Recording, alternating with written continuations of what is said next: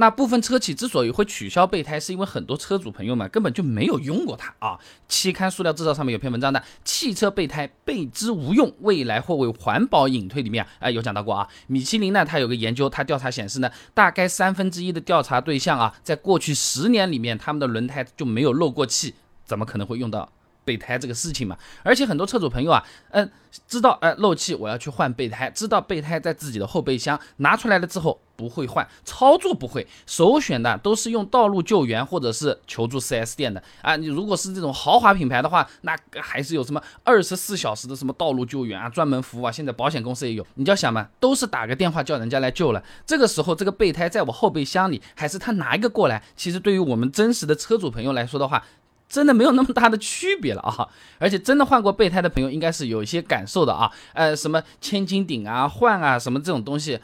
还好会的话，其实女生也是可以的啊。哎，但是容易把手弄脏啊，或者说不太体面，或者是汗流浃背，反正总的来说体验不是很好。一旦知道打个电话，我多等半小时，保险公司就能来啊，救援公司就能来的时候，一般选打电话的人比较多啊。那么报告里面也是讲过的啊，这防爆胎和补胎液的开发啊，它代替了传统备胎，这也是车企能够理直气壮、安安心心的取消备胎的一个原因啊。那防爆胎呢，它的全称呢是缺气保用轮胎，和普通轮胎比啊，防爆胎在遭到刺扎之后呢，呃，不会漏气，或者说漏气漏得非常缓慢，能够保持行驶轮廓，哎，就轮胎还像轮胎那个样子，哎，这个胎圈呢也能一直固定在这个轮毂上面啊，从而保证我们的车子能够长时间。或者暂时能够稳定行驶，开到维修站够啊，那所以说啊，这种轮胎的汽车啊，也就不再需要携带备用轮胎了。最典型例子嘛，就宝马特别喜欢用这个防爆胎啊。再比如说。补胎液啊，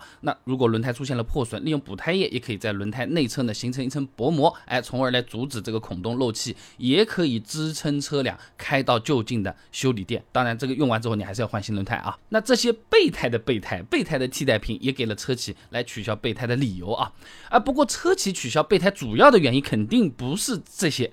主要是为了省钱，省钱的意思就是能多赚钱啊，而且能省很多啊。取消备胎最直接的就是可以减少物料的开销，对吧？华侨大学康淑贤的硕士论文分享给你，《汽车轮毂造型与轻量化设计方法研究》上面呢，呃，有厂家采购轮毂的价格数据的。在中国铝合金轮毂平均价格三十九美金，那你换算一下呢？一个备胎轮毂两百五十块钱左右。那轮毂有了，你还要配个外面的这个轮胎皮吧？那市面上普通的家用轮胎一颗四百到六百左右，厂家批量采购肯定也便宜很多，打个五折肯定都不止。按两百块钱算好了，那么一个完整的备胎四百五十块钱是跑不掉了啊！还没完，你备胎放在那边，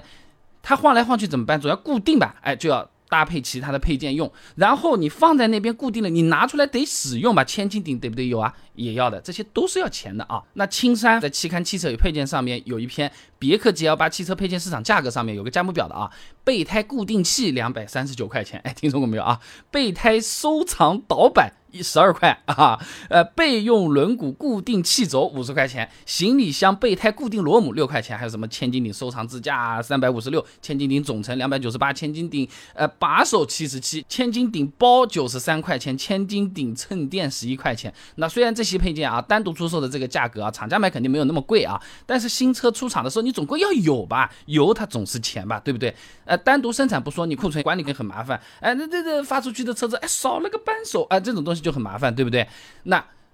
钱又是个问题，库存又是个问题，备胎直接不要了，你后备箱放了一块板，给我们车主放放东西就行了。成本看得见的物料和看不见的管理一下子全部都下来了啊。那么去掉备胎，除了刚才说省掉的物料和管理之外啊。结构设计成本也是可以省的。浙江吉利汽车研究院有限公司分析部尹伟啊，在二零一四中国汽车工程学会年会论文集上面发了篇论文啊，基于汽车追尾碰撞中燃油系统稳定性研究上面有一个模型的啊，发生追尾事故之后呢，备胎是向前运动，哎，被撞到前面去了嘛，它导致备胎和油箱发生纵向挤压，造成油箱最大塑性应变为百分之四十，超过目标值的百分之三十。发生漏油的风险啊。那虽然他这个论文里面啊，他通过一定的结构设计优化掉这个问题啊，但如果本身就没有这个备胎的话，那根本就不用做这个优化了，成本也就省下去了，而且也更安全一点啊。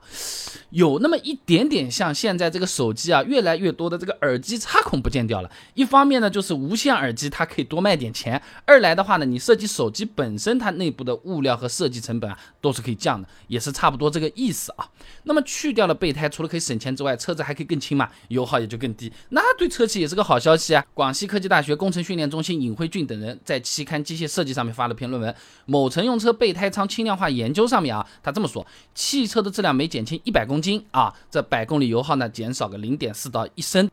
那一个备胎重量就在二十到四十公斤啊，那你再加上固定备胎的固件、千斤顶啊那些奇奇怪怪的那些配件，全部都去掉，减重个四十到五十公斤啊，是不太过分的。哎，这个可比发动机什么更先进啊啊，变速箱。车架结构省油的效率高很多嘛，而且超便宜，对不对？而且现在有不少的混动车型啊，都是由原来的那个燃油车平台来改造的，你设计就没有预留空的这个位置来放电瓶，原来都塞得满满的，说还要再放个电瓶，哪里去放？你把备胎取消掉，刚好可以留出空间来放放这个电瓶。丰田、本田、比亚迪很多车企啊都是这么干的啊，所以总的来讲啊，会用备胎的人真的不太多，防爆胎、补胎液这些替代品嘛。好像也更方便，是吧？就导致越来越多的车企敢取消备胎，然后取消了这个备胎之后，对车企来说，在设计、物料成本、管理成本和市场营销上都是有利可图，何乐而不为呢？基本上是这种感觉啊。